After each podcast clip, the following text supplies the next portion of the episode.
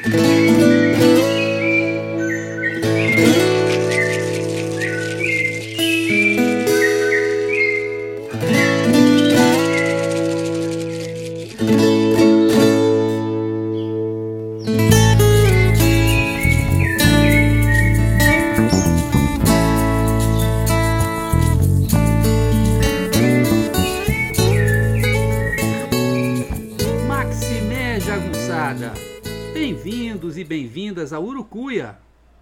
podcast feito para te ajudar a ler Grande Sertão Veredas e outras obras do nosso amado João Guimarães Rosa.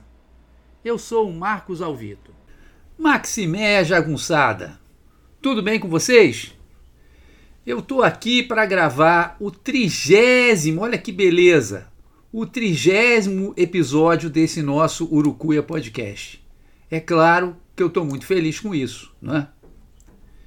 E gostaria de reafirmar nesse trigésimo episódio né, que eu faço isso por amor à obra do João Guimarães Rosa, pela minha admiração, uma forma de retribuir é, tudo que eu aprendi e continuo aprendendo com ele. Eu sei, é um podcast muito modesto, não tem maiores pretensões, mas se ele ajudar uma ou duas pessoas a ler a obra do Guimarães, a ler o Grande Sertão Veredas, eu já vou ficar muito satisfeito, tá bom? Então vamos lá para o trigésimo episódio. É a parte 2 do episódio intitulado Riobaldo, o Menino e o Balanço da Canoa. Lá estava o adolescente Riobaldo, no porto, entre aspas, do de Janeiro com uma sacola na mão, para recolher esmolas que permitissem pagar a promessa feita pela mãe. Lá, quase ninguém aparecia. De qualquer forma, o jovem Reobaldo gostava daquilo. Era alguma novidade, perto de uma vida de menino pobre, repetitiva e sem cor. Das canoas e do rio, ele não se aproximava. Tinha receio de descer o barranco. Riobaldo é caracterizado, neste momento, pela imobilidade, pela passividade. Estava à espera de receber esmolas para pagar uma promessa que nem mesmo havia sido feita por ele. Ficava parado em um lugar, o porto, que é marcado pela movimentação e pela troca. E, sobretudo, mantinha-se, por medo, afastado do eterno fluxo de mudança que é o rio mas estava de olhos abertos, espiando. Três ou quatro dias depois que começou a frequentar o porto, aparece mais gente de fora, comprando arroz, sacos e sacos colocados em canoas que atravessavam para o outro lado do Rio de Janeiro, onde já havia um carro de boi esperando. Riobaldo também é arrancado da inércia para o movimento. Como sempre, Eros, é quem faz o mundo se mover. Eros preside a um deslocamento no sentido de uma aproximação. Conta o velho Riobaldo muitos anos depois. Aí, pois, de repente, vi um menino encostado numa árvore, pitando cigarro. Menino mocinho, pouco menos do que eu, ou devia de regular minha idade. Ali estava, com chapéu de couro, de sujigola baixada, e se ria para mim. Não se mexeu. Antes fui eu que vim para perto dele. Afrodite, a mais bela das deusas, era chamada por Homero de dos risos amante. O riso do menino seduz Riobaldo. Notem que o menino ri para ele, mas não se mexeu. É Riobaldo que se desloca sob o poder de Eros, capaz de romper a atitude passiva e a imobilidade que até então o caracterizavam. A conversa e o jeito do menino são fluentes. Ele é seguro de si.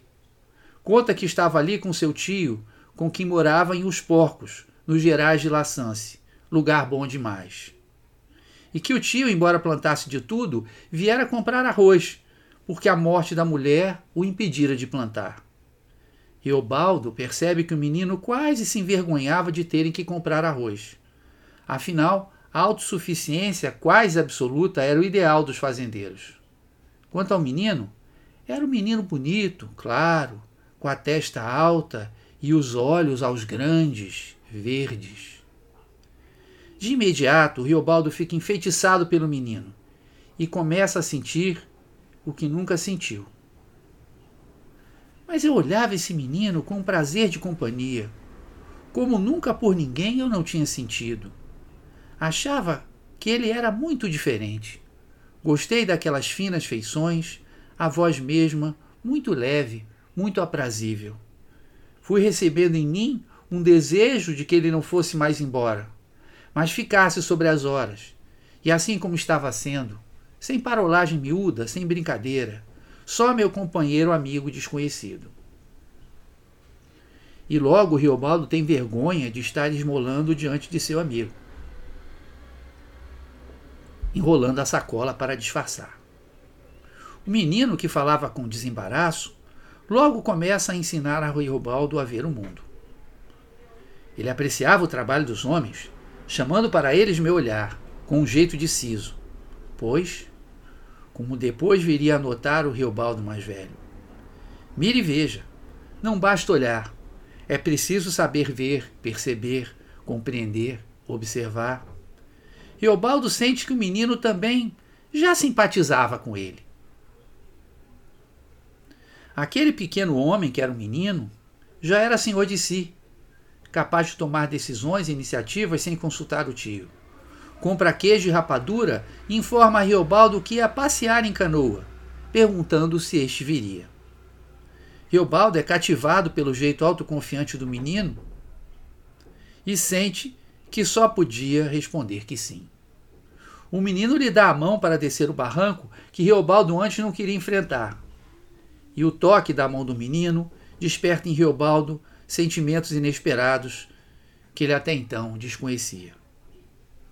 O menino tinha me dado a mão para descer o barranco. Era uma mão bonita, macia e quente. Agora eu estava vergonhoso, perturbado. Desci do barranco, lá, lá estavam elas, as canoas, escavacadas cada qual em tronco de pau de árvore. Eram, portanto, canoas toscas, primitivas. Eles escolhem a que tinha menos água e nenhuma lama no fundo. Lá Riobaldo se senta, pronto para virar uma outra pessoa, de pinto em ovo. O menino se acomoda em frente a Riobaldo, que começa a experimentar sentimentos opostos. Por um lado, o vacilo da canoa me dava um aumentante receio. Diante dele, todavia, a beleza que ao mesmo tempo acalmava e encantava. Olhei. Aqueles esmerados e esmartes olhos, botados verdes de folhudas pestanas, luziam o efeito de calma, que até me repassasse.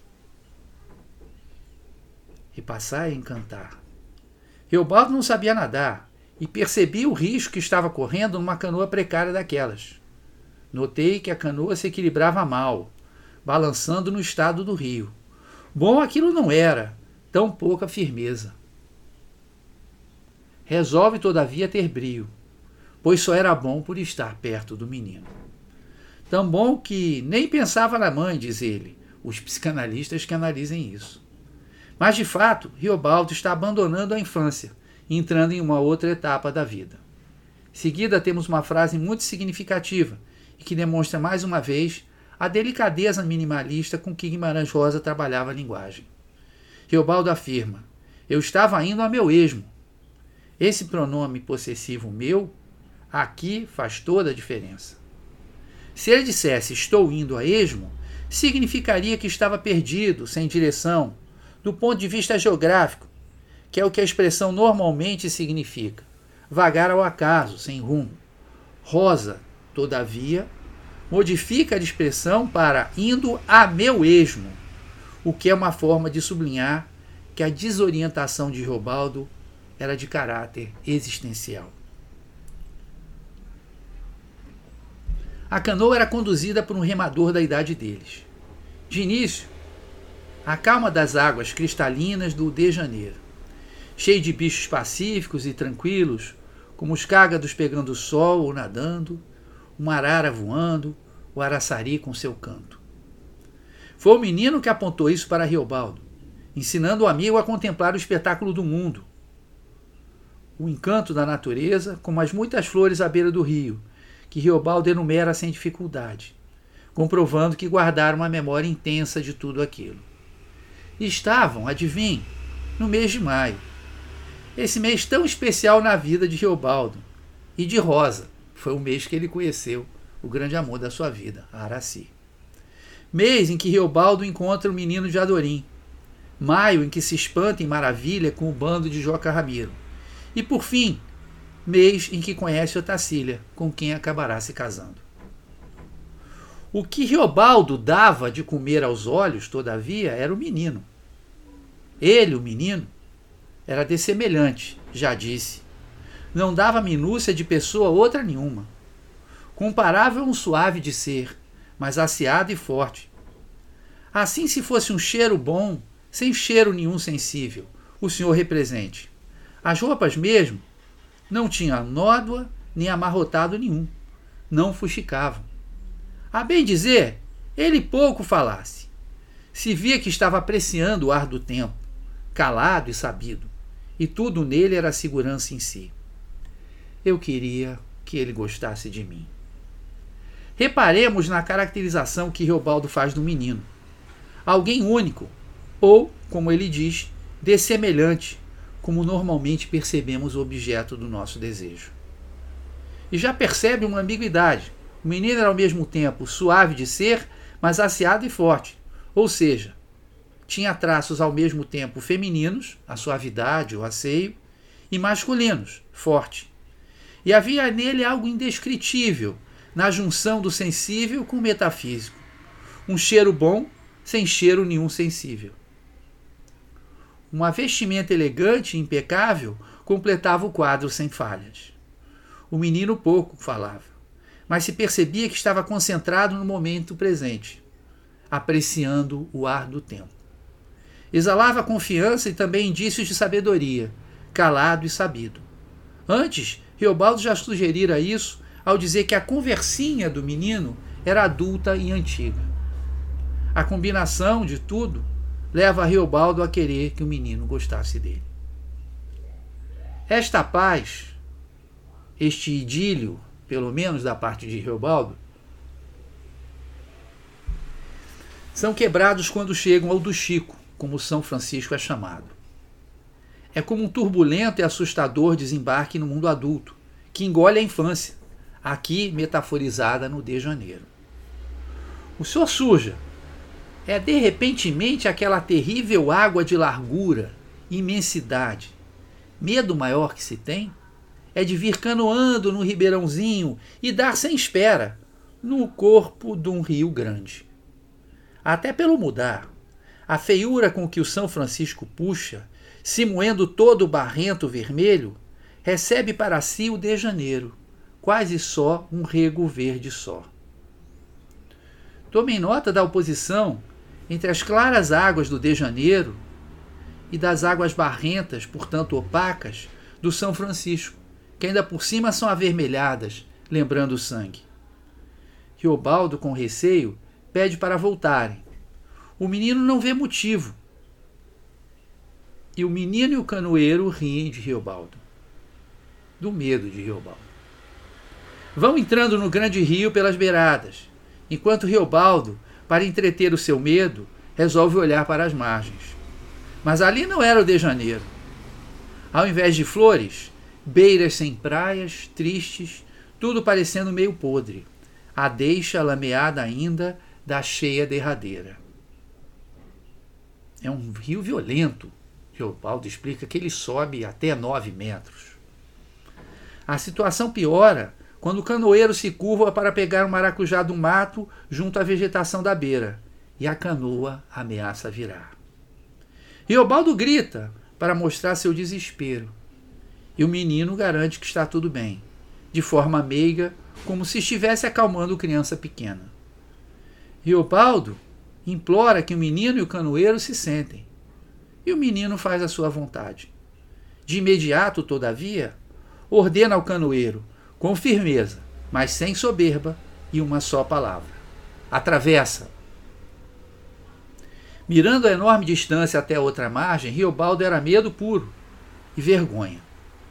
A descrição que faz da potência do São Francisco é cheia de metáforas acerca da existência. A aguagem bruta, traiçoeira. O rio é cheio de baques, modos moles de esfrio e uns sussurros de desamparo.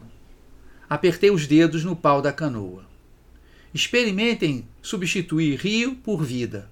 O trecho ficaria assim: A vida, bruta, traiçoeira. A vida é cheia de baques, modos moles de esfrio e uns sussurros de desamparo. Apertei os dedos no pau da canoa. Afinal, sussurros de desamparo é uma caracterização tanto quanto extravagante para um rio.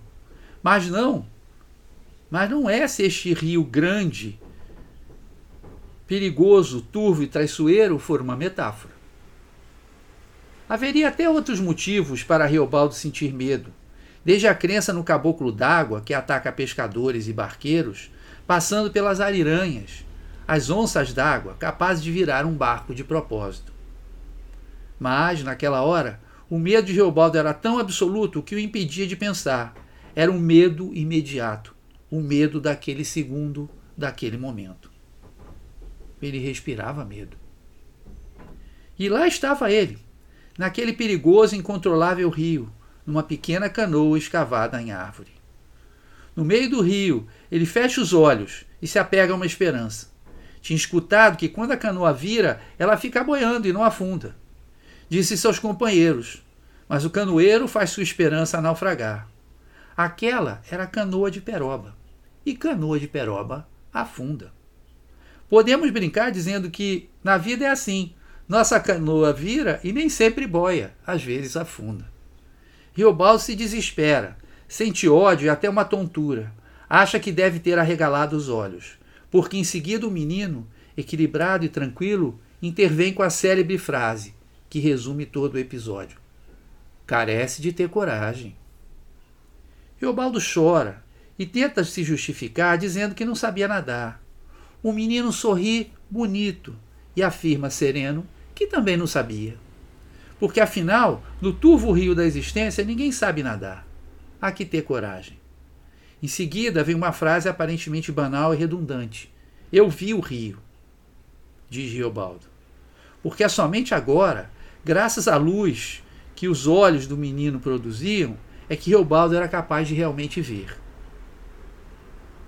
Via os olhos dele. Produziam uma luz. O menino, com uma curiosidade verdadeira, que não visava humilhar seu amigo, pergunta com outras palavras o que era o medo, o que era sentir medo. Riobaldo se espanta e pergunta se o menino nunca teve medo. Ao que amigo lhe responde que não costuma ter, por orientação do pai. Essa experiência foi tão marcante e transformadora para Riobaldo que ele avalia. O bambalango das águas a avançação enorme roda-roda, o que até hoje minha vida avistei de maior foi aquele rio. Aquele, daquele dia. O rio daquele dia significa o São Francisco aos olhos daquele Riobaldo, na passagem da infância para a vida adulta. Ao perceber que o seu receio aumentava o orgulho do menino em ser corajoso, Riobaldo resolve enfrentar o olhar dominador do amigo.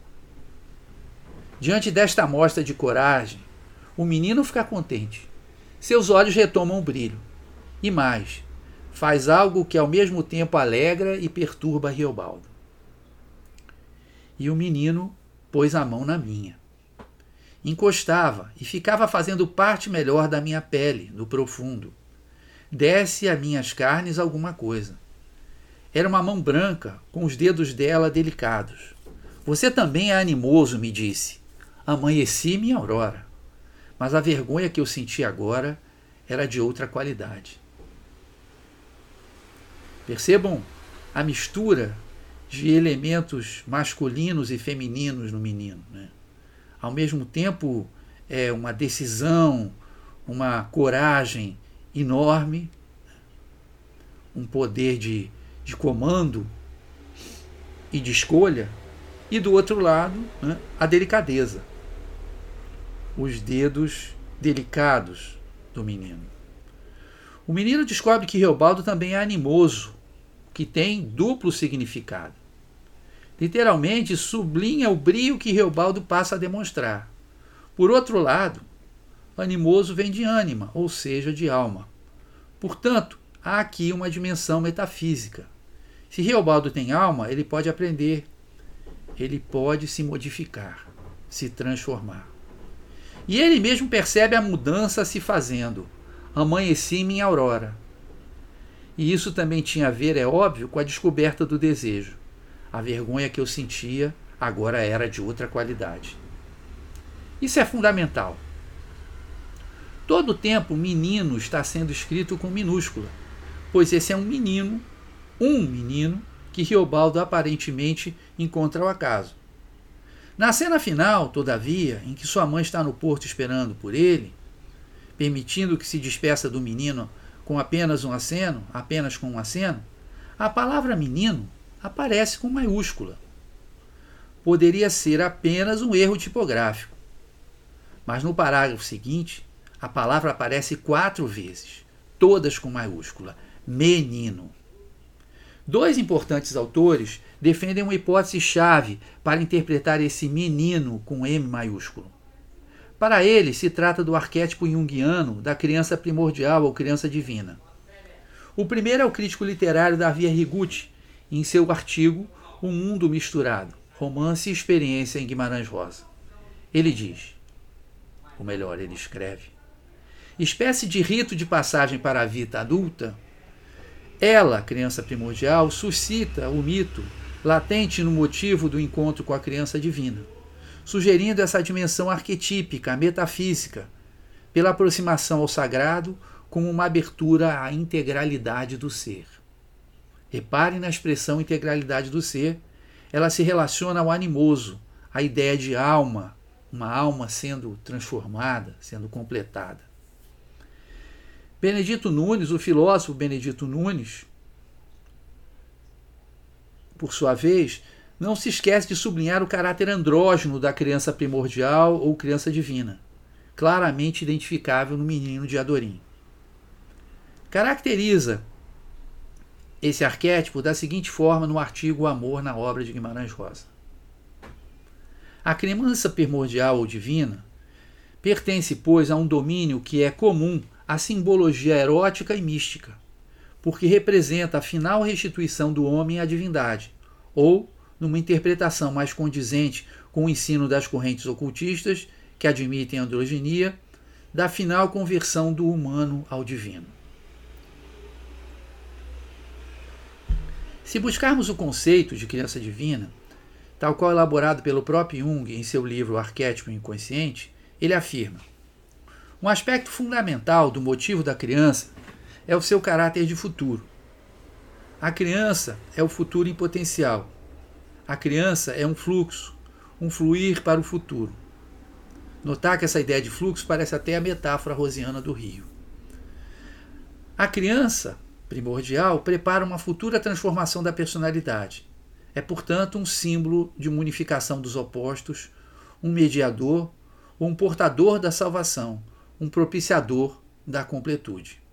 Portanto, né, criança tem a ver com a modificação, com a aprendizagem e com, é, digamos assim, uma integralização né, do, do, do caráter.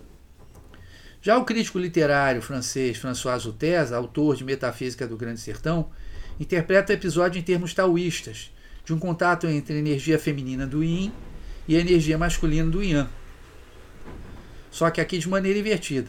Teobaldo de um mundo feminino passivo, onde os problemas se resolvem mediante reza e as esmolas. O menino de um mundo masculino, ativo, onde é pela força física que obstáculos são vencidos.